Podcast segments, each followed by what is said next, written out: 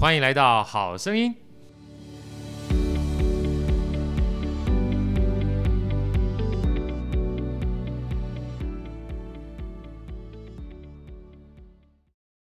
大家好，我是好序列好哥，欢迎来到好声音。今天非常开心哈，算是我们整个好声音第三次跟我们的超级大师叶老师要来聊哈。前两次我们聊到了这个老师整个音乐生涯，尤其是在莫斯科天寒地冻的这个学习生涯过程当中，真的开心的是，不止让我们了解到他整个音乐的学习历程，真的是不简单哈。因为我觉得。呃，很多的时候我们在学习的时候，通常老师叫我们死记硬背，对，通常不太会在乎我们的想法。嗯，那我觉得老师在莫斯科或者在苏联这段学习过程当中，让我们体会到了。嗯、呃，真正不仅是技巧而已，他怎么样把音乐能够融入？其实当时我听到的时候哈、嗯，我最大的感受就好像那个张三丰在教张无忌一样，你知道吧？把招式记起来之后，到时候你要全部忘掉，因为要融入到细胞里面，这才能够真正表达出你真正的这个武功的绝学。今天再一次开心的欢迎我们老师叶老师，还有我们可爱的伟伟，大家好，伟伟好。来，我们今天的话呢，呃，再请我们伟伟介绍一下哈，我们这是非常开心，请到我们老师来到我们现场跟我们分享。分享是因为有一场非常重要的演出要出来喽。对，是今年五月七号礼拜五的晚上七点半，在国家音乐厅有一场叫《黄河梁祝》的演出。那指挥呢是北市国的瞿春泉老师，钢琴的话就是今天的叶梦如老师，小提琴的话是林品任老师，搭配台北市立国乐团，然后有这场非常精彩的演出。所以我们等一下就要来访问一下老师。黄河这首曲目当时创作的背景，以及这次演出将会呈现的章节有哪些？每每每每次我听完伟伟一讲，我就觉得我的声音会污染你，你知道吗？不会不会，你的声音这么好听，我都觉得我的声音出来干嘛的？实在太好听了，我都觉得我不应该说话，一说话之后整个格调就变得很低。好哥这样子会折寿。没有没有没有，因为黄河这首曲我真的蛮期待的。当然，另外一首梁祝也是非常棒的曲，这两首呃，我觉得都算是算是我们东方人哈做的曲里面，应该算是傲视全球的。对。尤其黄河这首曲子呢，呃，因为我们坦白讲，以为黄河它就是钢琴协奏曲，但是它它的历史应该可以追溯到就是抗战抗日战争时期哈，那时候基本上应该算是从诗词开始有个黄河吟啊，那是一九三八年的时候，嗯、后来呢有黄河大合唱，对，一九三九，然后后来一九三九年的时候，然后黄河大合唱，一直到算一九六八年啊，等于刚好就是呃。我跟 叶老师，我们这两个 二十啷当岁这个男人年纪啊 怎么可能呢？对对对对对，哥不是现在才二十二啊？对对对，二十二岁，那时候我们都还没出生，对对，还没出生。那时候呢，就是从黄河大合唱啊，原来八个乐章，现在变成四个乐章哈，所以大家现在目前看到这个。钢琴协奏曲的四个乐乐章哈，其实认真去看待它有很多的解释，其实都是从抗日战争的时候过来的。所以选这首曲子其实是横跨非常大的一个历史的幅度的哈。是，所以今天呢，我想就是呃一开场的时候就想请教老师一下，就是呃一开始为什么你会想要选这首曲子来当做是这次演出的主要的一个呃算呈现？呃，这场音乐会来讲的话，呃，曲子好像也不是我选的，不是你选的 啊！搞了半天，我就发觉老师啊，他这一辈子基本上都被人家安排的，被发通告。我跟你讲，我会发觉他都是被安排的，他也不是自己要去莫斯科，他其实被老师罚站完毕之后才去莫斯科。突然有了启发，我发觉老师基本上很适合来我们好声音聊天，因为这种东西都是不按牌理出牌的梗，我最喜欢。来，老师把后面的秘辛说一下。没有，其实来讲的话，这个要回溯到现在的那个郑立斌郑团长哈。那我呃呃，立斌其实，我跟郑立斌郑老师哈，其实在几年前，这样算一算，好几年前的时候，我有跟他合作过这首《黄河钢琴协奏曲》，但是当时来讲的话，是跟华钢呃，就是国乐团，也就是文化大学的国乐系的那个。那时候他老师还在那边任教的时候吗？还是已经在这边？都在都在都在那边，当时都在那边任教，哦、都在那边任教。对对，他那时候呃，郑立彬那时候还没有到北市，还没到北市国。对对对，很多年前了。对对，很久了。那个大概还没有，我想想看，如果这样追溯起来来讲的话，二零零九零九二零零九年十几年十几年的。OK OK。对，然后后来有一次我们那时候在聊天的时候，他就有一个想法哈。这个想法来讲的话，可能哦，我们自己讲就好了。对对对，我们自己讲就好了，然后我们把它播出去。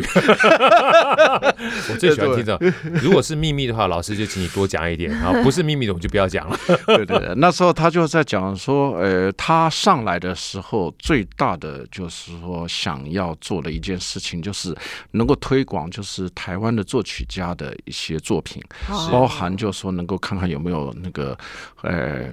钢琴协奏曲啊，小提琴协奏曲啊，嗯、然后他的志向就是说，希望不要只有就是说，每次钢琴协奏曲哈，用中嗯就用国乐来讲的话，就想到就黄河，然后小提琴协奏曲就是要想到的是梁祝，所以他希望就是说能够、嗯、能够就是说可能曲对对做的。我后来也是乐观其成，可是我那时候心里在想说，你找找看吧。那后，后来 就他已经担担嗯担任两届的团长嘛，就是一次三年，总共待了六六。年，那等到他那时候在呃几个月前，他那时候就想说，好吧，老叶啊，我这个来就是完成我们之前的那个承诺，来和一场那个还是黄河吧，还是黄河，我就说，我就说，呃，OK OK，我说我完全可以理解，我完全可以理解，毕毕竟来讲的话，哈，这个还是比较代表了。那如果说你要从，嗯。从老师的这个立场来去看的话，呃，如果如果要找找我们就是自己的哈，要写出就是钢琴协奏曲来讲的话，这的确有一些可能不可预测的一些呃情况或者难度。没错，其他就是，所以其实这段时间呢，我有常常抓着这些自己同辈的一些作曲家啊，或者是说呃。资深的，比如说我的老师辈作家，我就说你你们要不要写钢琴协奏曲啊？对，他说钢琴协奏曲很难写啊，怎么怎么怎么怎么对对对，我就说哦，好好好，真的很不容易，对不对？呃，有好几个几个就是呃作曲家跟我讲，就是说钢琴协奏曲这么多，你干嘛要叫我们写钢琴协奏曲呀？哦，是。那那那，我就想说，OK，好好好。那他们可能就是说，有些情况是自己的喜，就是偏爱吧。那他们觉得钢琴协奏曲已经有这么多了，所以就不想要写，也有可能是这样。所以其实这样子的原因，到最后还是回归谈黄河啊。不过这样讲也是有道理。后来我觉得很有趣啊，我个人这样觉得，就像《春江花月夜》一样啊啊，他就写这么一首，可在当时也不红，只有几千年之后会红。所以，我在这边还是鼓励一下郑团长，可能不代表你过去几千年之后，对啊，也不用几千年啦，说不定很多的这个世界首演哈，对，它可能就是像一个和氏璧一样，对，还没发光。是，下次我们基本上只要把它安排了，给叶老师多弹个几次之后，只要大家习惯了，基本上就发光了，对不对？就像他听那五首协奏曲是一样的。要不然他不听了五首协奏曲，怎么会跑到莫斯科去？我们再让他其他的世界首演，让叶老师多听几次，多弹几次。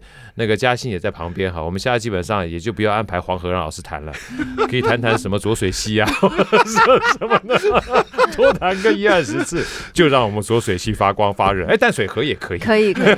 不过好，跟你刚刚提到的这个情况，好。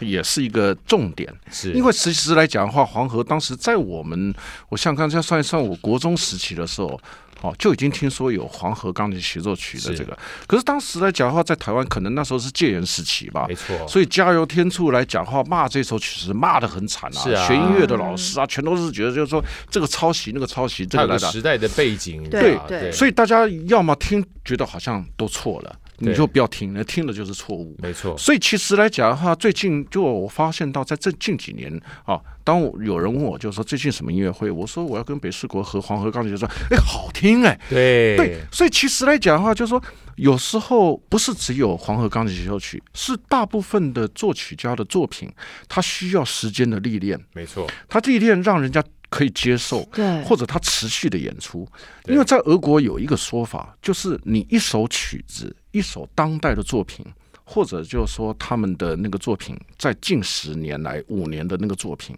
哈，在他们发表之后，如果有不同的钢琴家。然后去在不同的场合去演，演奏演了之后，因为最主要就是说你在演的过程来讲的话，除了作曲家的风格，因为作曲家可能活生生还在，你去跟他请益，你去了解他的个性，你去理解他就是说对什么样的偏好，然后你在谈的时候，一定会有自己的想法，会有自己的个性。存在在这一首新的或者当代的作品里面，没错。那当这样子历练不同人历练的时候，这首曲子相对的处理的东西，大家就会有一些亮点的可能性。真的，假设这个当然这个条件就是说，这个一定要持续有人演出。没错。那如果没人演出的时候，你过了过了几年，那也是没用。所以我们当时来讲的话，对于换算时间来讲的话，以十五年为单位。如果这个十五年来讲的话，它这部作品。发表开始之后十五年，那时候所呈现的东西，他还在演出的话，那就表示这部作品的确有一些新的东西，有这个一定的演出价值。对，那他到最后到二十五年之内的时候，等于算是高峰期，等于算是你所演出的这些，他的接受度、他的音乐的程度、受欢迎的程度，哈，很自然的是这样。这这个不是说什么，诶，他绝对的定律。只是就是说，可能是到了二十五年之后，又可能有一个瓶颈，因为大家演的太多次了，那可能就是说，哎，就是变成所谓的一个瓶颈，就变成要保持这样的欢迎程度，甚至于要让这个音乐能够持续有一种艺术价值的话，那相对的这个就是有一个难度去要突破它。所以其实来讲的话，艺术的价值并没有办法完完全全的从哈。从研究当中可以去理解它，而反而是就是说，你要演了几次之后，由不同的演奏家，然后去发掘、去挖掘它的一些音艺术的奥妙的时候，你才发现到哦，这个音乐有这个价值。真的，我记得最近我看一本书叫《那个致富心态》，对，他其中有一段就是那个布莱比布莱德比特在说的一件事情啊，他说很有趣，他说他经营这个演艺事业，布莱比特大明星嘛，当然已经几十年了。啊，他说他演的戏呢，有的会红，有的不会红。你问他为什么，他只会告诉你继续做就对了。嗯哼，永远你没有办法说预测他会红跟不会红的原因。这是一句话让我非常有感触，你知道，因为很多。呃，会出名哈，会隽永，会留下来，他绝对有一些天时地利人和的因素，绝对不是说你今天做的好，他一定会红。对，是就像我刚刚讲的《春江花月》也是一样。那后来这边几千年之后，搞不好当初那个作者他都觉得没有想到，为啥未来在这么久远以后会红？啊，这是一件事情。后来我们那时候在上商业有关行销课程，老师也曾经说过一句话，他说：“你有没有想过一件事情？再烂的歌哈，你听了一百次、两百次之后，就跟广告一样，它就会深入脑髓。不小心你好讨厌这首歌，你嘴巴就会哼出来。对，好，这是一种属于广告的定律。所以有的时候它是不是好，这是一件事情，它有天时地利人和。但另外一件事情要让别人记住。对，就像老师刚刚说的，五年、十五年、对，二十五年，虽然虽然会有波峰波谷，但是你如果让别人记住的时候。他才有机会传承下去，要不然他永远没有办法被人家发现。对，我觉得这是非常有趣的哈。所以像我们讲说，回到黄河这首歌曲哈，你如果问我的话，他绝对不是因为黄河协奏曲才被别人记住的，因为其实他从我们刚刚讲从黄河吟开始，对，到黄河大合唱，它是有个历史传承在里面的。是，再加上里面有很多这个我们所谓历史上的因素哈，包含这里面的歌曲啦。包含他有这么多的作词作曲家在这里面，大家集心力在这个里面啊，所以我觉得他的这个让别人会记住，其实是有他历史渊源存在的啊。那我想请教老师哈，其实因为像我们刚刚讲说《黄河大合唱》，我们就不说他八个乐章，其实我自己也听过好多次，其实我每次听的时候，呃，我自己都觉得蛮震撼的，因为其实他一开头就跟我们这首作曲的四个乐章是一样，他那种属于船夫哈带动，因为我知道他的故事历程其实。呃，我稍微去翻了一下哈，因为他当初是包含这个作曲家，他从宜川算是延安嘛，陕西那个地方要过壶口瀑布，那壶口那地方他刚好过黄河，看到整个算是船夫啊，在跟那个河水对抗的感觉，所以你当初听这个大合唱的时候，一开始哈，他其实那种吆喝声哈，就感觉把那个劲儿带出来。那其实听第一乐章的时候。我我不要剧透了，因为大家听了就是那个感觉，也有那种吆喝的感觉，好，好，包含这黄河奋到黄河颂啊，好，还有各种不同，其实国乐的元素在里面，包括笛子啊、古筝啊，所以其实我不知道老师，呃，虽然说是一个源远流长、隽永的曲子，你怎么看待这首黄河曲子，或你是怎么去诠释这首曲子？能不能跟我们分享一下，好不好？其实黄河大合唱的那个作曲者就是冼星海嘛，对，冼星海。那冼星海有去过莫斯科学习啊？是吗？对对对，有去过莫斯科学习。他学习就是说配器跟整个音乐的那个架构，还有这个整个。最后他还在莫斯科过世啊？是吗？我以为你好认真，没有啦，这个我跟冼老师我都不熟悉。星海嘛，我熟。星海你熟？对对对，星海。这个这个是一点哈，看起来那种气派格局。这个是绝对是的，然后后来弄到钢琴协奏曲，因为，呃，殷承宗老师他是，他之前算是在。圣彼得堡音乐学院，当时他那个时期叫列宁格勒音乐院，是。他算是比较正规的，在那边正规的训练啊，他待在这边也是差不多五六年的时间，就等于算是完整的训练。所以其实他弹琴也是蛮俄罗斯化的那种弹奏方式，就是大开大合，就怎么形容就是这样子，就大开大合。对，就是运用运用了这个所谓的俄国的那个弹奏的那个技巧技法。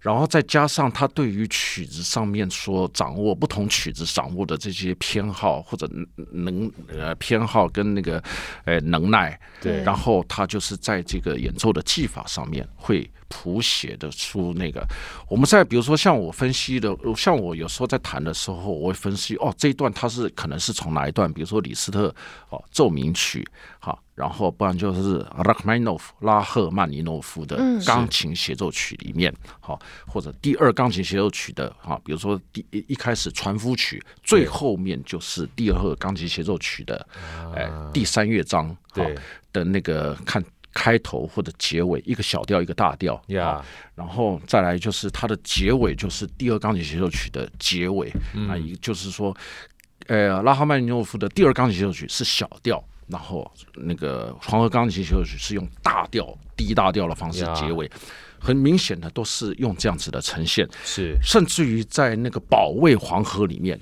用了极多的李斯特的一些曲子。啊，那有时候我会开玩笑就说，我大概已经知道殷承宗老师最拿手的哪些曲子是是他弹 弹的啊。对，那其实来讲的话，这个这我想各门各派哈，一听完之后就知道这凌波微步是从哪里来的，嗯、然后六脉神剑从哪里来的。对 对对，我们听完之后只知道保卫黄河，没想到基本上李斯特也在里面，对，都已经被 spy 进去了，而且还有肖邦。啊，还有肖邦，比如说《英雄波兰》啊，就是在那个保卫黄河里头，一开始的一开始的那个那个那个氛围哈。那所以其实来讲的话，这些东西来说的时候，我们在追溯，在比如说像您刚刚提问我说怎么去处理这些，因为你也没经历过那边的文革时期，也没经历过那边的哈流啊，那怎么去理解它？是，当然你可以说说我听过黄，我我也听过黄河大合唱，我也听过。殷承宗自己弹了好几次的那个，但是因为最主要，毕竟他完全技法上面有太多都是过去音乐史的这些重要作曲家的啊代表的作品的一些技法，然后再来他又是非常俄又是很俄国风的这种，我才不是说完全俄国派，就是很俄国风的那个大开大合的这种处理，所以其实来讲的话，要掌握他们的这种东西来说的时候，应应也也算是还算熟悉的。算是比较熟悉的这样子，而且因为最主要就是说，刚开始在文革时期写作完了之后，那就是李德伦指挥上海交响乐团，指挥家李德伦。那李德伦是谁呢？以前也是莫斯科音乐学院毕业啊。那应该就是说，应该就是说，他们的那个辈分有很多，都以前可能在呃五零年代、六零年代初，哈。跟就说苏联等于呈现出蜜月的状态呀，那他们就是会交换学生，然后甚至于就是，呃，等于算是就是说有一些，因为最主要政治意义上面，他们是兄弟嘛，对，早期那个是兄弟嘛，那不像后来，好，后来之后，号称毛泽东跟。那边那个赫鲁晓夫，呃呃，翻翻脸翻脸，对，那是后来六零年代末，嗯，七零年代的时候，那时候是翻脸时期，对翻脸时期。可是他们这些有些之前来讲的话，都是属于早期在莫斯科音乐学院或者是列宁格勒音乐学院念书的这些精英分子。今天才终于知道，世上的黄河历史渊源的话，包含这些音乐家，不管是黄河大合唱，对。或者是到后来的黄河，其实很多的音乐的基因哈，或音乐的元素，嗯、很多是系出同门的。对，因为时间的关系，非常开心跟我们老师今天聊了这么多哈。我想大家也可以非常期待，在我们这次音乐会里面，除了了解。我们这个老师，他过去这个教父级的音乐家的背景之外，虽然他自己不承认，但是就我们而言哈，反正有有机会跟他碰到面，我就开心了哈。然后又了解他在整个苏俄或者是莫斯科的学习历程，还包含选这首曲子，也有很多是系出同门的原因。在这次的演奏当中的话，大家可以领赏到，去听一听，去听一听。然后我们再一次最后再请我们的伟伟把我们这次非常重要的音乐会跟大家分享一下。好，在五月七号礼拜五晚上七点半，国家音乐厅由台北市立国乐团，嗯，指挥是瞿春全曲老师，钢琴是叶梦如老师，小提琴是林品任老师，然后这样搭配北市国一起来演奏《黄河梁祝》这场表演，非常期待这次非常棒的演出。我们今天非常开心，谢谢老师跟我们聊这么多，再谢谢老师，期待为期要跟你相遇。我们下次再见，老师拜拜，拜拜，拜拜，拜拜，拜拜。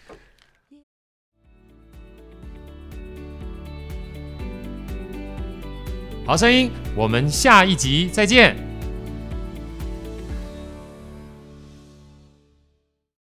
呃，我是好哥，好、呃，欢迎来到好声音。接下来我们要聊的呢，伏特加的呃、这跟音乐无关了，这个基本上是完全花絮版，而且是奉送的哈。希望大家一定要好声音来啊，在中广新闻网里面，呃，听不到的东西可以持续在我们的。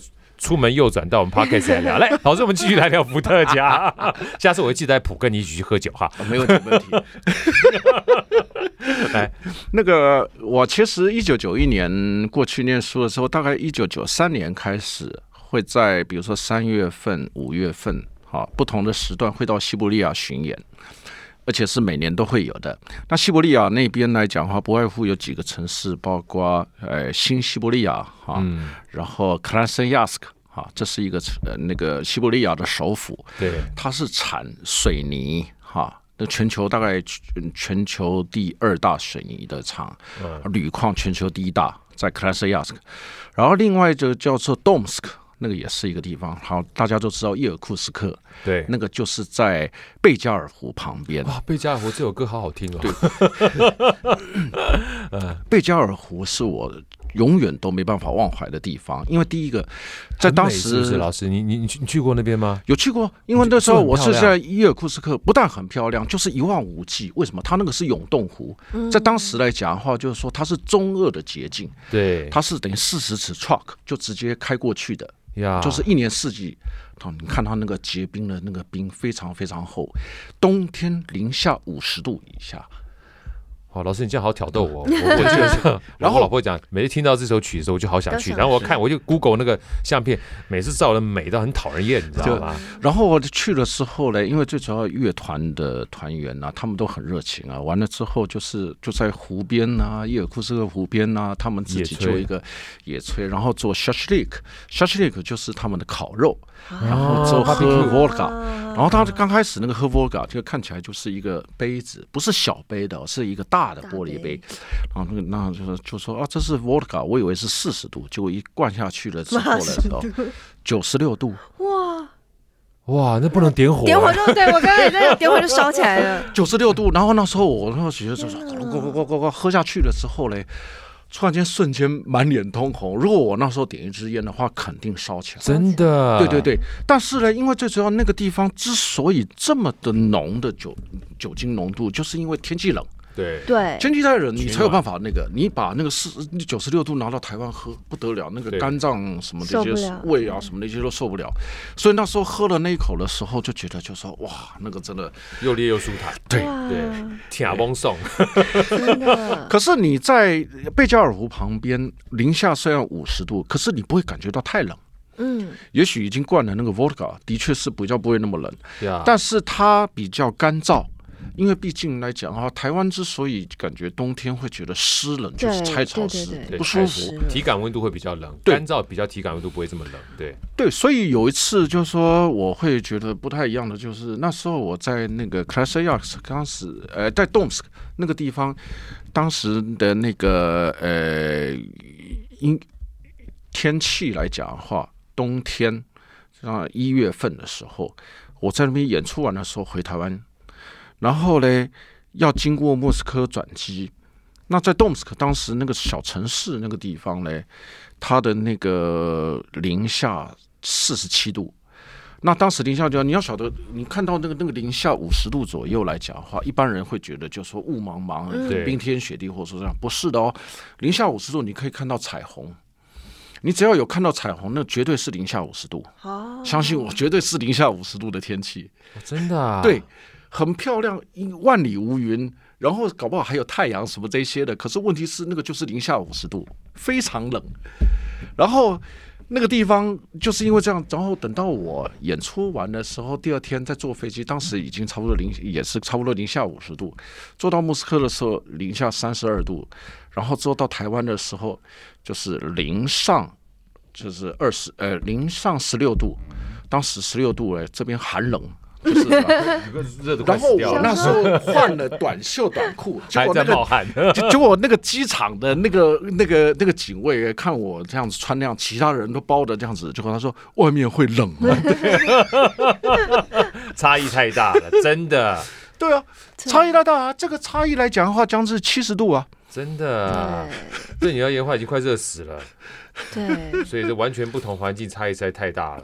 嗯，哦，所以今天我们才知道莫斯科是什么样的境界。你去过莫斯科吗？没有，但我爸爸之前有在俄罗斯工作，然后他刚好是飞俄罗斯跟阿拉伯，所以他是正负四十度在飞，好可怕，很恐怖哦，真的。对，那时候什么时候去的？嗯，就几年前，然后在那边大概有几年时间，他是他是做航空业哦，航空业，OK OK，对。哦，所以太所以就 温差也是非常大。我刚才听到老师说七十度，爸爸那时候是说正负是四各四十度嘛，所以就是差八十度。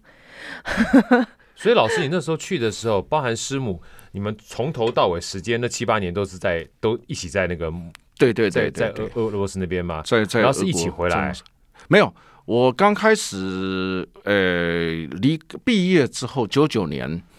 一九九九年之后，五呃六月份，六月份我记得那时候是七月五号的飞机吧。那时候离开的时候，然后我们先到温哥华，先到先到加拿大，加拿大啊，加拿大。因为我太太她她娘家那边那时候已经移民到温哥华去，嗯、所以那时候我们就去温哥华。哦、然后我在加拿大待待了四年之后才回来。哦，对对对。所以就跟师母一起回来了。我先回来，你先回来，我先回来待了差不多一年多之后，他才回来。对，因为当时也不晓得台湾这边的环境怎么样。我之所以回来，是因为当时我妈妈身体不好，那小，那我在家是独子嘛，那想说只是回来那陪他，那正好，因为这时候有一些长辈，他们觉得就说。啊，那来这里兼兼课啊，然后看看这些什么样子，所以我那时候是这样。我是先到师大去吗？那时候我是先到师大兼课。师大，OK。对对对对对。所以后来再到文大，文文大，你有在东海有兼课对不对？我没有在东海，没有东海，我没有在东海。现在好像台艺大、师大跟北艺大都有兼课。对对对对对。哦，老师，那你最喜欢哪一个国家？比如说的音乐演奏环境这样子？其实有些情况，如果说再看看你自己个人的认知来讲的话，如果说以整个来讲的话，欧洲跟俄罗斯的那边的音乐环境，当然还是最好的啦。嗯，因为毕竟呢是在音乐史上，对，是有占有一席之地的传统性，包括它很生活化。它其实是很那个，不管就是说，你现在保有的只是一个社交的重要场合，可是它毕竟来讲的话，还是有一些当时在没有什么娱乐的呃其他的活动来讲的话，听音乐会，好看戏、看芭蕾舞剧。那是他们真正的就是主要的娱乐，主要的娱乐。嗯嗯，这种情况我觉得在西伯利亚是最明显的，因为他们就说我们那时候去的时候，这边就已经有 KTV 了。比如说像台湾这里，其他地方都有其他的娱乐，打保龄球，或者说这边什么都没有，就只有看戏、看音乐、看 看那个。所以他们听众只要晚上的时候，全都挤到那个音乐厅，全都挤到。他们只有高格调的娱乐而已。奇怪，怎么怎么这么可怜？只有高格调的娱乐，只有这么 high class 的。所以其实音乐跟艺术是非常融入到他们一般的生活，对不对？其实是这样子，没有错。尤其后来到西伯利亚，那正是更是的。可是票价也是贵的吗？没有啊，那个票价是很便宜。比如说像我们，比如说有些以前那个 Plenov 带的那个团。就是俄国国家交响乐团 RNO 的那个乐团来这里的时候，那当然贵啊！牛耳牛耳的 那个这个 动物的耳朵，对动物耳朵，对卡奥尔，靠耳，动物的耳朵办的当然就贵了。可是他可能考量，比如说长途飞机啊等等这种的，还有所以那个所有的钱都灌在里头。那以前来讲的话，那个都算很便宜啊。那个通常我们去听的时候，呃，你如果只是学生证，我们当时是这样子，学生证你只要在那个里头盖个章，你就进去了。哦，对对对，那后来 Planyov 的那个乐团也没有那么便宜，也就是说，因为毕竟来讲的话，嗯，俄国一走到资本化的时候，那就不一样，那就不一样了。我们那时候刚去的时候，还是属于共产共党倒台，共产倒台的时候，他资本化不太知道。所以它还是属于用共产制度的那个 communist 那个制度来讲的话，还在走，还在摸索，所以有些东西还没有那么贵。对，但是实际上来讲的话，因为最主要那个制度破破坏掉的时候，有很多东西市场就会崩盘。没错，对我我呃，比如说像像他们的那个呃，俄国那么大，在中亚地区这些农作物。好，甚至于怎么样来讲的话，他们在他们在那个共产时期要全部上缴到莫斯科中央之后，他们就才分分配发放。那等到共产一倒台的时候，这些都变成大家都要独立了。没错，大家都要独立的情况来讲的话，变成就是说，哦，我这些送到莫斯科去日本变成进口，都变成就变成市场交易了啦，就变市场真的市场交易。可是这个就违这个，如果以共 c o m m u n i s t 的那个时期来讲的话，那个是违反那个制度嘛。对，那可是。已经倒台了，就变成我在在了，所以他们才会有心理上面。一般老百姓如果买买东西的话，不了解，就变成一个想法，我要囤这些东西。对，比如说像我老师当时我去的时候，看他哇，这边全都是罐头，全都是一些可以放的东西，嗯、什么东西就是囤，就怕缺货，资源缺货，对，就怕缺货吧。对，真的是这样子啊。所以那时候我们刚去的时候，缺了一大堆奇怪的东西啊，包括 拖鞋、鸡蛋、锅子，那。我们想说好，那拖鞋、鸡蛋，我们拖鞋有拿，那鸡蛋算了，不吃了。锅子，锅子没有怎么煮饭，对，对啊，就就就没办法煮啊。所以到最后，那时我们虽然拿个大铜电锅，可是大铜电锅来讲的话，那蒸饭米没有，他们主食是面包，面包缺，他们只要一缺面包的话，那就表示什么都缺，因为面包是属于他们的主食。对。我之前就是做过油饭给我的室友吃。哇塞，要做油饭？对啊，当时这些来讲的话都是出国才学的。你看到那个做油饭，然后做完油饭的时候，从台湾带的这些黑皮、香菇什么这些，好，然后这些做完之后，酱油还去日本店买一小罐七个美金，哇，那贵到简直跟 这个，对吧？这个避冰的，对，可没办法，那外国的东西在莫斯科人买一罐七块美金的酱油啊，对啊。然后做完之后呢，然后我就在吃。结果我室友回来，他是从西伯利亚的，他觉得很香。嗯、我说要不要来吃吃看？就我就拿个一碗给他吃。他吃了一口就说：“嗯，很好吃，很好吃。”我说：“就知道他拿了面包夹那个油饭。”哦，所以以后你去莫斯科就会看到面包 夹夹油饭了。哎，我们今天基本上非常开心，让知道原来面包夹油饭这个是 也是莫斯科的名菜啊。好声音基本上第一次录了将近四集的时间，绝对没有浪费任何一点叶老师来跟我们分享的关键，但是还没有完啊！我们下次有机会的话，再叶邀请叶老师到我们呃，我来我们这边好声音分享不是音乐的东西，可能大家会会不会有还可以可以、比较喜欢呢？